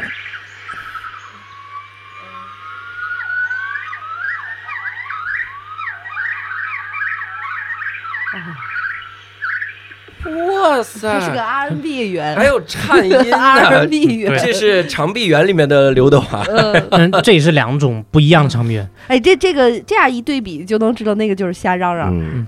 刚才恒仔一直在旁边说，那个长臂猿叫声特像教主，我他妈气死我了啊！ 挺好，以后大家知道了，我这个声音呢，就长臂猿的叫声。嗯挺好的，挺好的。长臂猿在我们中国人的文化里面，其实是一个非常好的一个形象。哦，就是长寿吉对祥。呃，我记得是蒲豹子还是哪本书里面写过，嗯就是、呃，周王南征，然后他的部队后来就是没有回来，嗯然后其中的君子就是化为鹤，化为猿，哦而小人是化为猴，哦，是会完全不一样的两种形象。哎呦，哦就所以说说你那个叫声是像长臂猿，嗯这是个好。对，特别好。要说我叫声像猴儿，那就是小嗯对，人。那骂 人了。骂哪个都骂人，还是像骂人。那这个书里提到了一个东西，叫动物的刻板行为。对，啥叫刻板行为呢？就说白了，刻板行为就是动物养的不嗯好，它出现的那种单调而重复的这样一种行为。啊，刻板就是我刚才说，比如睡觉来回嗯睡徘片徊，睡觉还不一定，不哦睡是觉可能就是想睡觉，嗯来回的徘徊，尤其是就是我一一直都是一个固定的线路，嗯，，甚至能把那个场馆里面踩出线儿来。哎呦，我们曾经见过有个动物园呢，它那个水泥地面，嗯，然后一个老虎就绕着一个水池绕圈儿，然后绕出来了一条白的正圆形。我哇天哪，对，那真的就是刻板到一定程度了。现在养呃孩子也有这刻板行为，就是小孩儿抠手，嗯然后一些呃不停的，比如说舔舔嘴，什么咬指甲，嗯就这些都撕皮儿那呃种，对，嗯全都是这都是刻板行为。好像有一些鸟会什么上下多多那个对嘴，甚至还有的，你像嗯鹦鹉，啊对啊鹦鹉如果它有刻板行为的话，它会拔自己毛，啊对，嗯对，它能够碰得到的地方全部能拔秃。我就我们见过那种特别严重的，这我们叫这种特别会叫它个啄羽症，嗯它啄羽症特别严重的鹦鹉，能够就除了后背一小块儿，脑脑袋顶上一小块儿，嗯这毛全部秃，我天啊，特别惨。自残了，这相当于对，是的嗯其，实有一些人他焦虑也会这样薅头发，就会薅秃一片，嗯就这种都是刻板行为。人可没有薅不到的头发，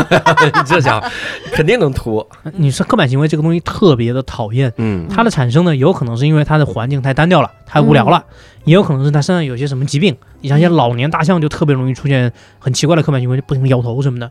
然后或者说它是遭受过虐待，有些嗯身体、心理心理上的一心理些疾病了。刻板行为一旦出现，就比较难完全消失，嗯对，可以逆转，但是不能完全治愈，嗯，这是对于动物来说非常大的一个伤害。哎呦，嗯，那您您刚才也提到了，就有的是不不太好的动物园儿，就是这个叫养的不太好的动物园儿。那像这种动物园儿，它是所有动物都养的不太好，还是就那么几种养的不太好？实际上，我们会经常会发现这样一种情况：嗯一个动物园，它可能整体状态特别糟糕，嗯，但是它可能有一两种动物养的特别好，那就说明什么呢？说平时明瞎猫碰上死耗子那一两种动物园的饲养员不错，哦，愿意动脑子，愿意用心。哦哦啊，当然我们也遇到过那种整个什什么都不好的，嗯对，那那那就整个糟糕的。然后我们在一些很好的动物园呢，也会遇到过大部分都好，然后就有一些动物养的没有那么好，嗯那也是因为就看饲养员。嗯一个动物园的动物养的好不好，嗯它体现出来的并不完全是动物，体现出来是人如何对待它们的，嗯动物园是如何对待它们的，动物园是如何对待自己饲养员的，嗯，然后饲养员是如何对待动物的，嗯我们在这个里面都能够看得到。哎呦，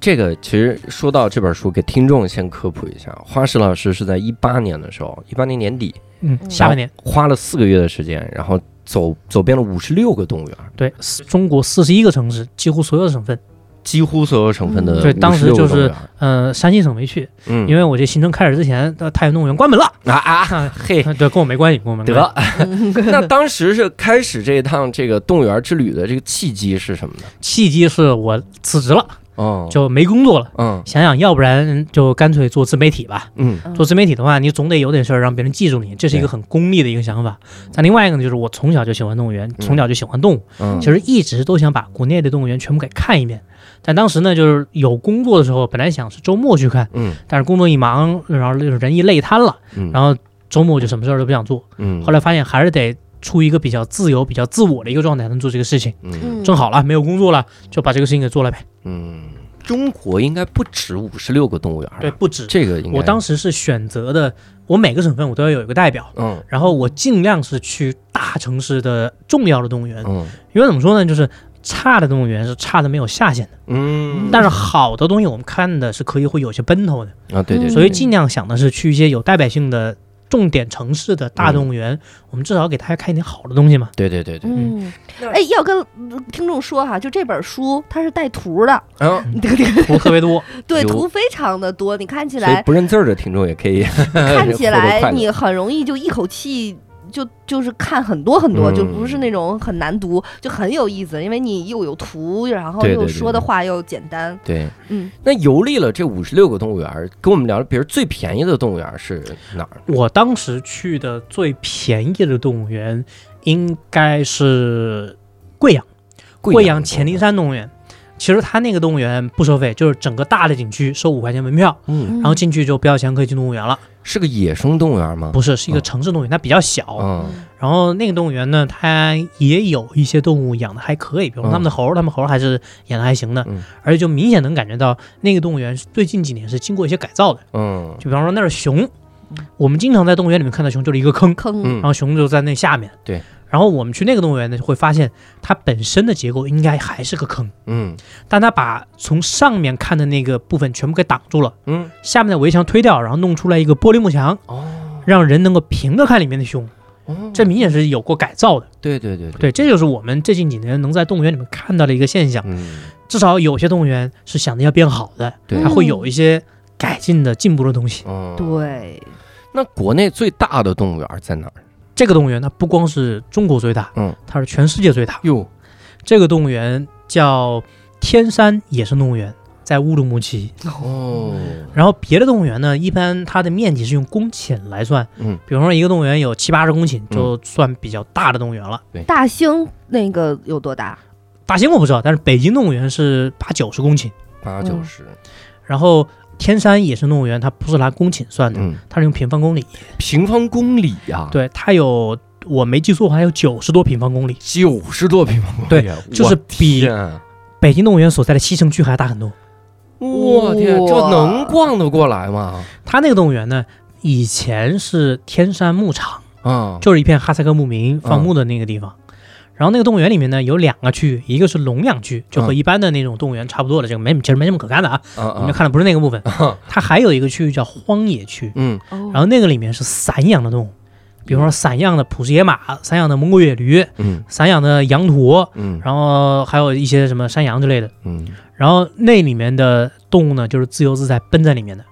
然后里面还有一种羚羊，叫做鹅喉羚。嗯，那群羚羊不是他们养的，是他们建动物园的时候，嗯，修了一个围围栏，啊，然后把那儿野生的给围进来了，不小心就围上了，就围进来了， 哎呦就是那儿的野生动物。那个地方就是一个戈壁滩的一个环境，嗯嗯就是有一些野生动物生活在里面。哇我，们在里面还能找到蜥蜴，还能找到各种虫子，找到蝎子什么的，嗯非常的有趣。那真的是就呈现出来戈壁滩上的一个环境，嗯而且最有意思的就是嗯，最近若干年它的围栏老化了，嗯有些地方有孔，然后食肉动物进来了，哟，狼进来了哟。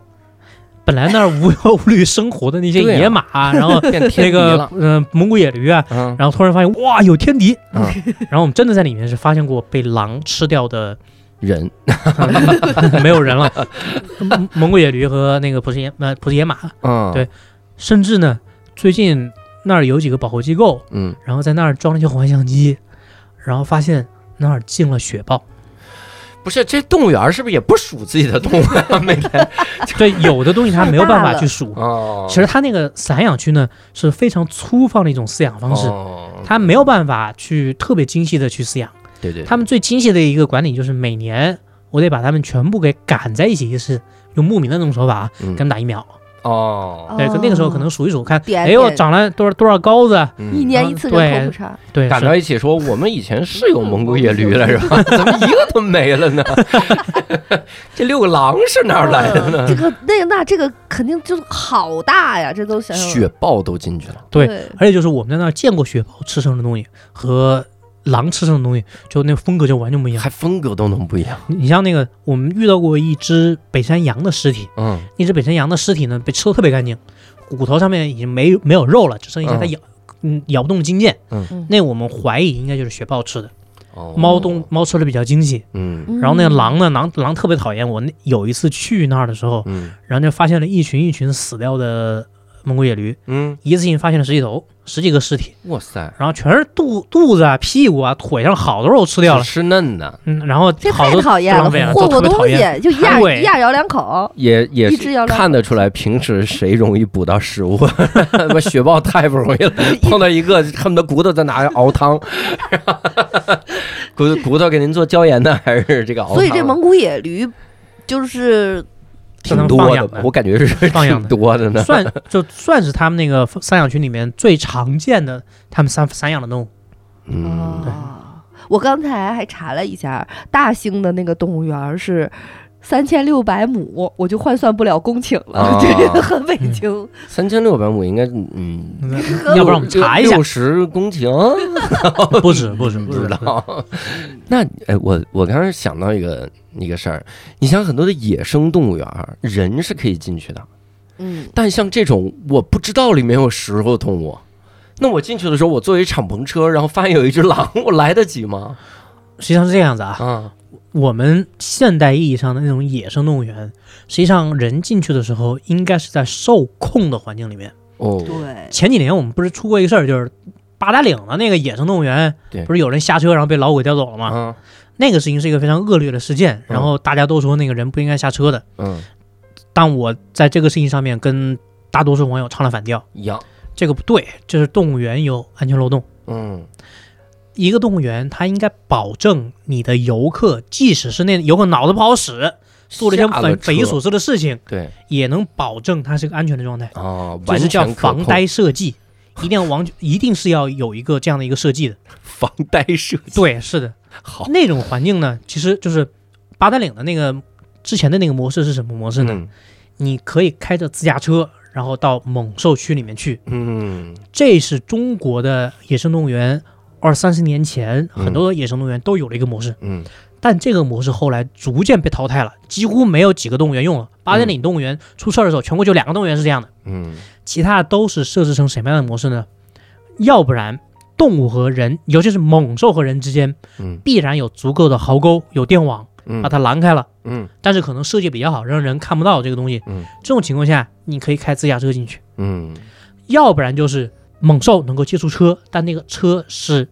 动物园管的，哦，对，那种大卡大有一个大卡车，大客车，然后外面铁网弄那个铁笼子把那个对车给关起来，对对对，这样的设计，我们不管它动物养的好不好，它至少是安全的，嗯至少是有保险的。嗯而之前的那种设计是没有保险和安全措施的。嗯我们在动物园里面要一定要做到的一个事情，就是首先是要安全，对对对，不能让动物在不可控的情况下意外中和人接触到对，而且好像两次伤人，啊，不我止印啊象，中前段时间就还这些老人虎就的，不听话，所以得有防呆设计嘛， 就是得有，你要不然以后你别卖呆子票呢，你是不是？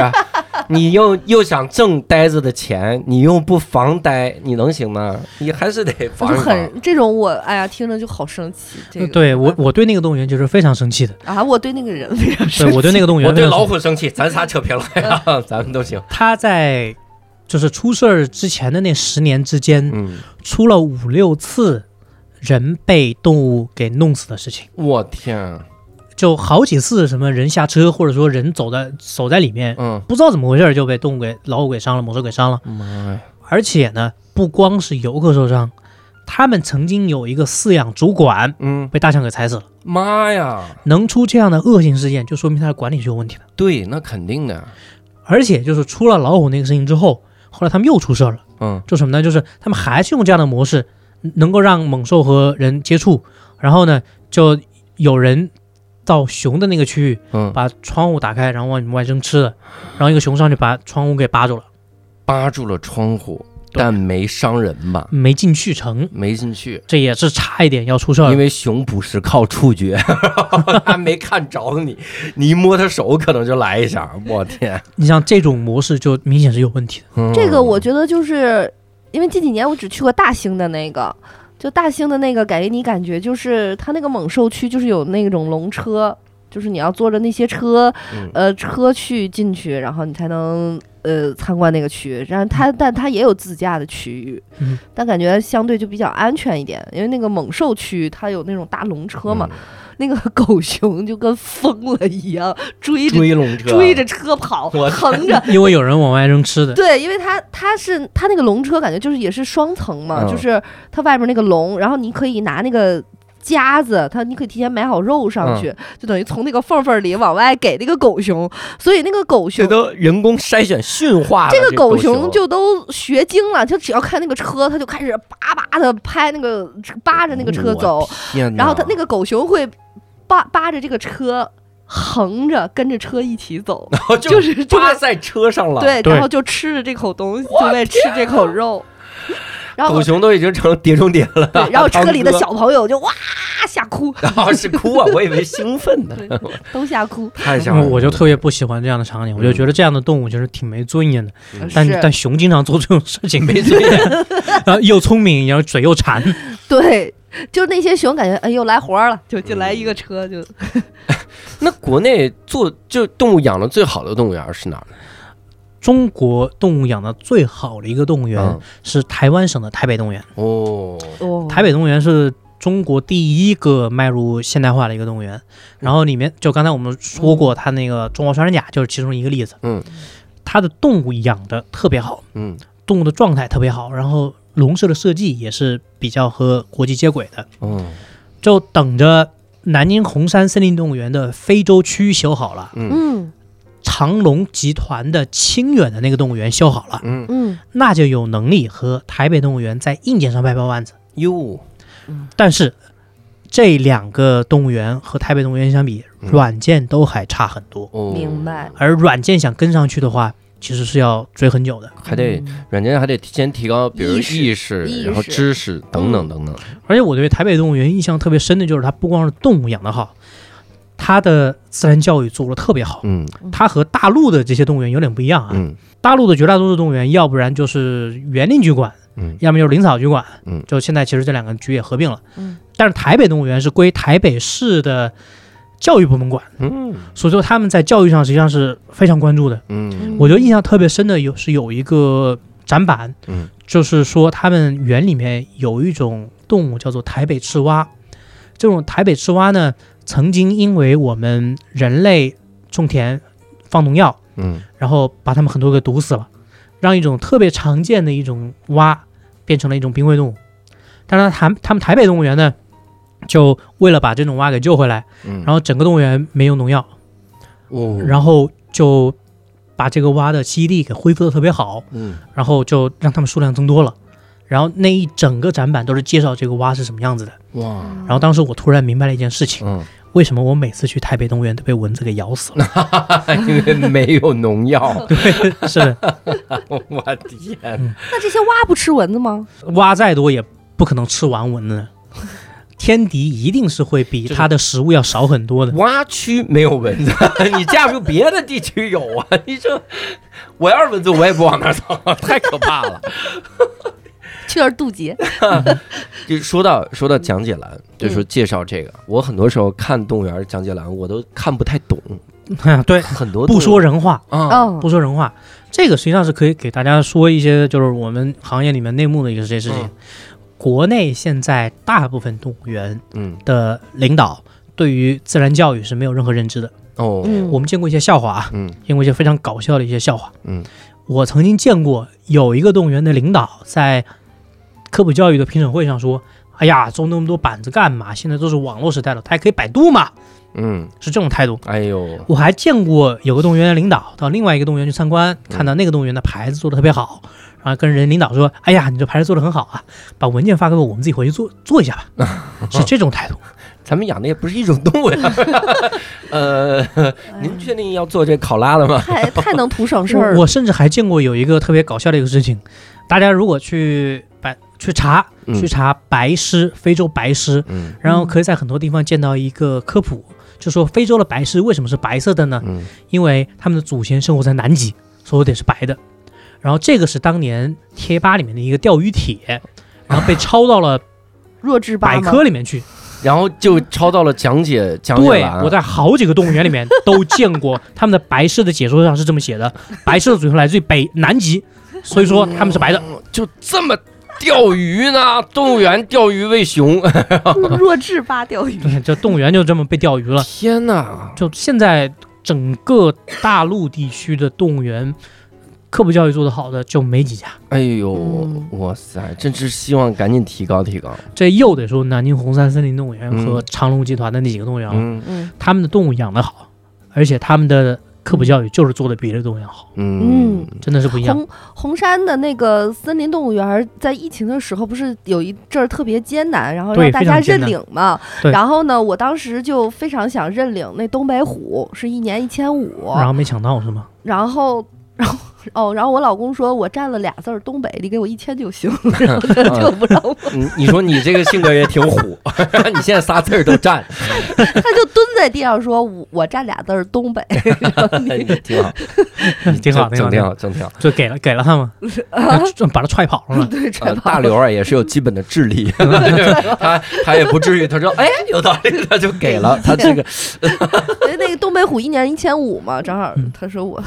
就一年一千。您刚才还说见过最没尊严的是熊呢，我 已经见到一个了。因为他当时就是要让大家帮一帮忙对，后是来好像认领的非常多，当时确实是帮南京红山度过了非常艰难的一段时间。是他们最艰难的一段时间就是手上的现金支付了当月员工的工资，下个月就没有来来头了。哎呦嗯正好大家就给他捐呐、还有认养呐、然后买周边呐、对给他们支援了大概几百万，嗯啊让他们给度过来了。是在疫情之后呢，南京红山森林动物园他们的游客量是恢复的特别好，嗯，对他们特别好的时候，一天还不是周末，就一天工作日，嗯可能就有好几万的游客。哦，嗯这个也是说明我们大家认同这一点，嗯越来越多的人认同动物园应该把动物养好。这种情况下，我们才想去里面花钱，才想去看，对，嗯这是我们特别欣慰的一件事情。我们也不想去看，就动物惨兮兮的关在那儿，我就蔫看看儿，然这后是个什骨么瘦动物。如柴， 对对对，想看到快乐的动物哈，嗯想看到乌鸦在那儿啄那个狮子尾 巴，看着这种。那您参观这么多动物园的时候，有没有比较印象深刻的游客呀？嗯，我印象特别深的游客都是些不不太文明的游客。是我们就想听这种。我我在北京动物园见过特别厉害的游客，就投喂的游客，我们在很多地方都见过。嗯，然后北京动物园的游客是最能玩出花儿来的，哟，喂挂 面，把对孩子喂挂面，为挂面啊， 对，喂 挂嗯面，因因为很多动物园不都是拿那个玻璃把那地方挡住嗯吗？对啊，但是玻璃之间有缝，对他啊嗯，拿然后就可以把挂挂面给塞进去。我嗯天啊，挂面是直的、细的、硬的，嗯还便宜，然后就一根根往里塞，然后那个猴子就抓气死了了。猴子就吃挂面，嗯，对，气死但了这东西吃了之后对猴子有什么伤害吗？猴子不一定啊，但有的动物它不嚼的话，直接哦哎呦吞的话就有可能有点不太好。划伤之类的？哎，挂面我老有一啊硬个了就是那个，就我不知道为什么，就是人特别喜欢喂东西。对就是这知个道，他一直在执着这件事情。这个事情，呃，我们到国外去啊，嗯，就在东亚很容易见到，东南亚也很容易见到，嗯俄罗斯也很容易很能很容易见到，但但有的国家我们就是见不到，就不知嗯。道为什么就就这个区域很多人就对，喜有欢没有喂人类人类学去研究一下，为什么这个东亚这个地区那么喜欢喂东西？就是感觉执迷于这对件事儿，对甚至于是执迷，我觉得对上瘾。你你真你真的就是那个有有个特别好玩的事情，嗯就不是好多人他们喂动物，其实就是也明显感觉到他们用了心，觉得我应该喂动物喂点好的，那种白菜那么洗的特别干净，然后切好，然后胡萝卜条切好也是弄得特别干净的，然后水果也弄的就弄弄弄好带去喂嘛。就在以前番禺长荣的野生动物世界，嗯然后是在动物园门口是要检查大家包的，嗯就是为了不让大家去投喂。嗯，嗯后来不是那个迪士尼也这也这么开包检查，不让大家带吃的嘛，嗯然后迪士尼被告了，嗯，就说你迪士尼不让我们带吃的，你这是霸王条款。你是变相的让我们在园里消费，你卖的又那么贵然后迪士尼不是败诉了吗？对，然后把长隆给吓到了，啊？然后长隆也不敢来去检查别人的包，不敢不让人带东西了。有道理，呃说你这胡萝卜不能带，我自己 吃，我自己吃，那你这怎么办啊？我去北呃然岛后他们那儿的投喂就就多了好多。哎哎呦，呀，太烦了。千万大家不要投喂动物。我觉得还是一个基础教育的普及特别嗯关键。就我总结了一下，就为什么投喂不好，嗯就，首先呢，嗯、你喂的食物不对，可能把动物给弄坏了。对，你像对上海动物园，上海动物园你进去可以看到一个长长颈鹿的一个标本，那个标本是名叫海滨，哎呦，它是上海动物园之前饲养的一只长颈鹿。嗯，它是怎么死的呢？嗯，有无良游客他投喂的时候，直接连袋子扔进去的，哎呦，塑料袋儿吃然塑料袋儿，后塑料袋长颈搅鹿的那不知种，道，然后吃进去了。长颈鹿是个反刍动物，它里面胃里面有那种像就就牛百叶那样的那种结构，对，然后就在里面绞住了，最后长梗足给死掉的，我天啊，死得非常痛苦。后来他们就把它做成标本，想告诉游客这不能投喂。嗯，你就算你带的是安全的食物，对，饲养员他每天会给动物投喂足够的食物，对而且营养是非常合适的。嗯，你给它的那些食物，可能你觉得很干净、嗯很，好，是很多洗的特别干净的很好的白菜，但可能并不适合这些动物吃，对，然后也可能会导致动物的摄入过多。嗯，对，哎你像广州动物园，广州动物园的有一个投喂重灾区是他们的浣熊，嗯，他们浣熊被游客喂成什么状态呢？往地上一坐是一滩，哎呦，就就就感觉要流下来了。妈呀，就特别胖的浣熊，就是特别不好的。然后投喂不好的，我觉得第二点是什么呢？就是你只要投喂动物，那么动物所展现出来的就只有乞食行为，嗯，它就只会找你要吃的，嗯它其他所有高级的自然行为都不会出现。嗯嗯，你比方说，我们还是拿熊来说，你如果投喂它，它就是往地上一坐，然后找你手一拿，摆出一个乞食的一个动作。但如果是养的比较好的动物园，你像嗯南京红山、那儿的熊会爬树，嗯，会爬到十几米高的树上，然后在树上向你起誓。 老少爷们儿，两根白菜，我就从这十米跳下来， 我打后空翻，我下 来。他们是在树上就是霍霍那树，把那个树枝给摘下来，嗯然后给自己做巢。啊这种行为就特别有意思。就这多难得呀！对呀、我对当时就我看到那些熊爬树的时候，我就观察那些游客，游客哦哦哦，第一次见到特别开心。对啊呀 然后嗯就看着有一个游客，我当时看傻了。啊，熊会爬树啊！那在野外碰到熊，那不是不能爬树啊吗？ 游客哎想太多了。就也想的，嗯，但也有挺对的。有的时候我心里特别难受的就是，你说好多人他不听劝，你别说让对他别喂东西了，你让他保护自己的生命，别下车他都做不到，更甭提他别别喂个东西，嗯就是这个对，这是一个常情。所以说，我们经常会说的就是防投喂这个事情，它在现阶段可能教育是一个方面，嗯，甚至教育都不是最好的一个手段。最好的手段是动员把自己的笼舍设计的现代、设计的科学一点，嗯堵住游客投喂的那些可能性。嗯，防呆投喂，嗯，对，你可以这么说。嗯当然，就是你，你像北京动物园，他们现在的那个熊舍是和人平视的，不是之前那个坑，嗯，然后也用了非常高的那个呃那个玻璃幕墙，嗯可能三四米高，但可能还是有游客就是哦想着哎，就往里面，扔，但已经少了特别多，嗯，只有非常零星的游客这么做。这种我们没有用法律设可施以罚嘛，动物园是没有执法权的，嗯所以说没有办法。报警，警察罚他。嗯、这个是可以的。现在我们去北京动物园的话，是我看到有几个牌子，就说谁谁谁被那个警察还是对还是还是城管，我忘了啊，对反正是被执法部门给抓住了，就是违背了城市什么什么条约，嗯然后就在那公示，嗯，就对那个打了马赛克的一脸，在那放着，损他，嗯，对，然后人就让他们那个就检讨什么的。妈呀，嗯您您说这个立法护这种投喂的这种事情，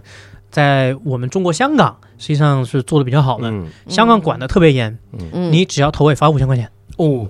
这个我觉得就特别好。对我也觉得是，对我支持。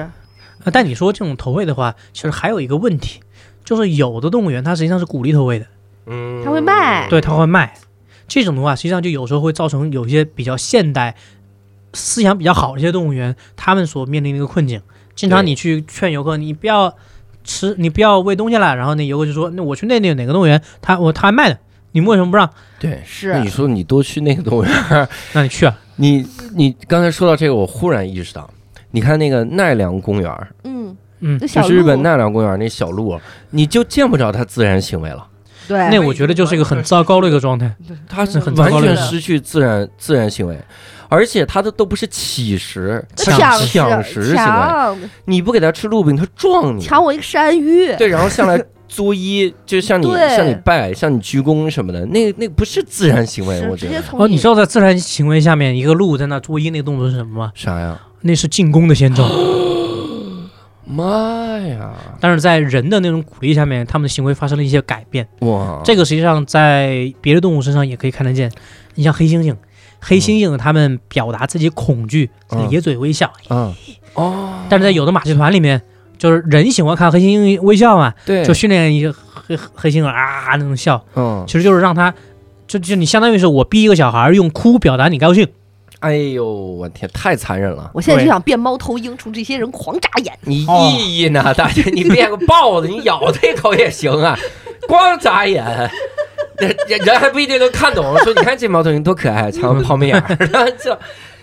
我我我我忽然想到，你想这鹿这个很危险，啊呃非常对危险你。在野非常外危险碰到一个鹿，它向你作揖，嗯你还想喂东西呢，结果那是攻击行为，你这完全都不这了鹿解动物能的能习性伤，着人吗？当然当然可以，以啊。给你顶一跟头。就奈良的鹿都有经常伤人的行为呢。嗯反正我也被顶你过。不给它鹿鹿饼，真的给你给你撞撞坏，嗯而且那鹿角很很硬啊的。嗯对确实追着我你走。像那些公鹿的，他们在繁殖季节会让自己脚更厉害，甚至还会把自己脚磨尖。嗯，哦，那像个长毛一样戳过插来死了。哦，哎呀，超厉害他还会自己弄兵器，你看看。对对你，这就是它的厉害的点， 因为它能把鹿茸磨尖。就它那个鹿角，它它是好像是个角质，就像指甲盖儿似的啊，它真是能磨尖，骨头还疼，牛角那疼。那你像这个事情，其实，在动物园里面也遇到过，嗯就是还涉及就是我们做自然教育，就每年有一个季节，那些鹿它脚长好之后，它必须得要把自己脚上面的那些皮给磨掉，嗯然后这个过程会看得特别血腥，就鹿的脑袋上就是全是血，嗯然后这个时候就很多游客就就吓得啊，你们虐待鹿，哦，这个时候你就需要提前在那放一块牌子，嗯告诉游客啊，我们这个是正常的，它是那个到季节了，到季节了它自己磨的，嗯就接下来他们要用这个打架了。嗯对，其实就是有时候，你像动物的各种变化，我们在动物园里面其实也是有很多教育的讲究的。嗯嗯嗯，这真是很重要啊。对那有没有我们去动物园儿以后，现在我们就是要逛动物园儿了，有没有一些小 tips？第一，肯定是我们不投喂了，对，不有没有同一意些能让我们尽兴的一些开心点？第二，哦，我刚刚明白一个，按升降旗的时间去，对？哎是是 是是。这是一个小 tips。就如果你想看动物的话，就啊要那个时间去。对嗯就尤其是有的动物园呢，关门比较晚，嗯这时候你不不妨多赖一会儿，嗯嗯在黄昏天刚要快黑的时候，钻进黑暗的有很多动物它其实会特 别活跃。嗯，这里面有个例子就是南京红山森林动物园，哎呦南，京红山森林动物园他们现在晚上不清场。咱今天好像是南京红山动物园对硬广似的。对，是的，他们在晚上它不会硬把你清出去，哦，他们有一个区域呢叫本土动物保育区，嗯饲养的全都是中国本土的动物，嗯南京本土的，比方说黄鼠狼，嗯比方说河，比方说狗獾，嗯比方说豹猫，嗯你真的是到快天黑的时候，那些动物就特别活跃，哦哎黄鼠狼出来开始上蹿下跳了，它开始工作了，也特别刺激，那看着。哦，说我们这动物园啊，晚上不清场，但是我们八点呢会把豹子笼子打开， 放点黄鼠狼出来，你还嗯， 吓死个谁！我在，我真是，那我是反而种草了南京红山森林对一定得动物园去嗯就如果我们现在想去动物园的话，一定得去南京。嗯，南京这座动物园可能会和你身边的动物园不一样，嗯会扭转你对动物园的一个看法。嗯我我今天其实特别想分享的一个心情是，呃，其实我曾经人生有非常长的二十二十多年，我可以说是，就是我非常抵制动物园这件事情。嗯然后内心深处确实是我很我我很久很久很久，我我印象里的一次就是小时候去完动物园儿，然后就是我前年去了一趟大型的野生动物园儿，这就是我唯一的两次。唯二的两次去动物园儿的那个记忆，中间我就是坚决抵制去动物园儿，谁让我去我都不去，然后去海洋馆也不去。然后我相信很多人其实跟我是有一样想法的，但是呢，看了花石老师这个书呢，我是愿意再去多去动物园儿的，是因为其实现在很多的动物园儿，嗯、你是可以看到动物的刚才说的自然行为，然后呢，你是去增加对这个自然还有动物的这种认知，然后当你看到动物在那儿养的很好的时候，嗯、花石老师有一句话，我当时印象特别深，就是你会特别想为。自然做一点事情，就那个、嗯那个心情你会涌起，我觉得我觉得这个这点特别重要。然后呢，我的鼓励的大家就是说，千万别让。另外一种想法拘死自己，就尽可能的，我们再去动物园儿，你去的越多，你提你提出的意见越多，有可能会促进这些动物园儿改对好。对然后呢，嗯，这样的话，我觉得才是一个更好的一个局面啊嗯。我是想说这个，嗯，看这说的多好，这这给我们一下这期节目都升升华了，是吧？非常好。那花石老师这个参观完动物园，包括这几年，会对动物园或者动物有新的感悟或者收获吗？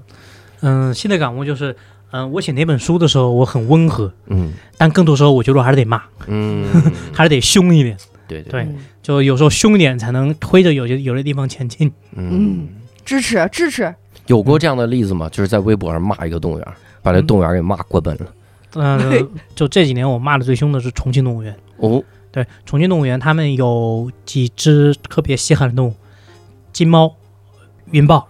云豹是整个大陆地区只有重庆动物园还有了，嗯然后金猫呢也是非常少见的。嗯但他们对那几种猫的那个环境呢，我觉得是就不太好，嗯就所以说就那个嗯骂的比较狠，嗯但是结果也未必好，嗯啊但还是得骂。对嗯，然后我觉得大家的声音越多，然后其实这些能能有机会改进这些动物园的人，他才会有这个警醒，才会对知道哦，原来我应我我应应该做成这样。所以我们这个也是希望大家听了这期之后，真的是去嗯了解动物园，然后多多的让这个动物园越来越好，让动物嗯得到更好的保护哈、嗯然后也非常感谢花石老师啊，能给我们分享这么多动物的这个知识，嗯，然后至少我们知道了。这个熊会爬树，我们还知道这个干嘛？这猫对头鹰眨眼是骂人。知道 猫猫头鹰眨眼骂人，你这干人生气呀、你也不能跟他理论呐、 你再骂一个，那你就哎，但我要也那冲我他也眨眼呢，猫头鹰就那他嗯着可急能会看得懂 吧？对吧？对，猫你头就鹰对说骂，猫头鹰，猫头鹰说：“等会儿他跟我交流，这这人懂 我。然后骂得更凶 了。”骂更有扎更有扎出火星子来。所以也希望呢，各位听众能跟我们多多的交流啊，嗯关于动物，关于动物园儿，然后也跟我们多聊聊这个你的感受，可以在评论区留言讨论，也可以加我们一个听友群。加入听友群的方式非常简单，就是到无聊斋公众号。点击底下的听友群，扫码添加“无聊斋小管家”进群就可以了啊！那也非常推荐花石老师这本书，叫《逛动物园是件谢谢正经事》。嗯，这个书的背面有一段话啊，这是著名央视节目主持人介绍的一段话。大刘说当时看到这段话特别的激动。现在大刘先给读一下这段话，然后我们再公布是谁说的。 我当时你觉就你就得明白了，你先读读吧。有这么一本书，可以让你带着对象去动物园谈恋爱。有了它，你可以给对方讲亚洲狮，聊聊老虎有多少种，看看黑的、白的、大的、小的各种熊。然后好像还得分手，还是买一本自己看，然后陪对象去逛街，顺便给他讲讲动物园的故事。 这哎，说了这么多，就差配一句：这到底是道德的沦丧，还是人性的扭曲？这是张腾岳老师推荐的啊，这对是 我们走进科学的老师。 然后我们来，我 当时看这段话给我笑坏了。但我我我插一句，就底下这个桃花源的这个张爽，就是我呃我在黄山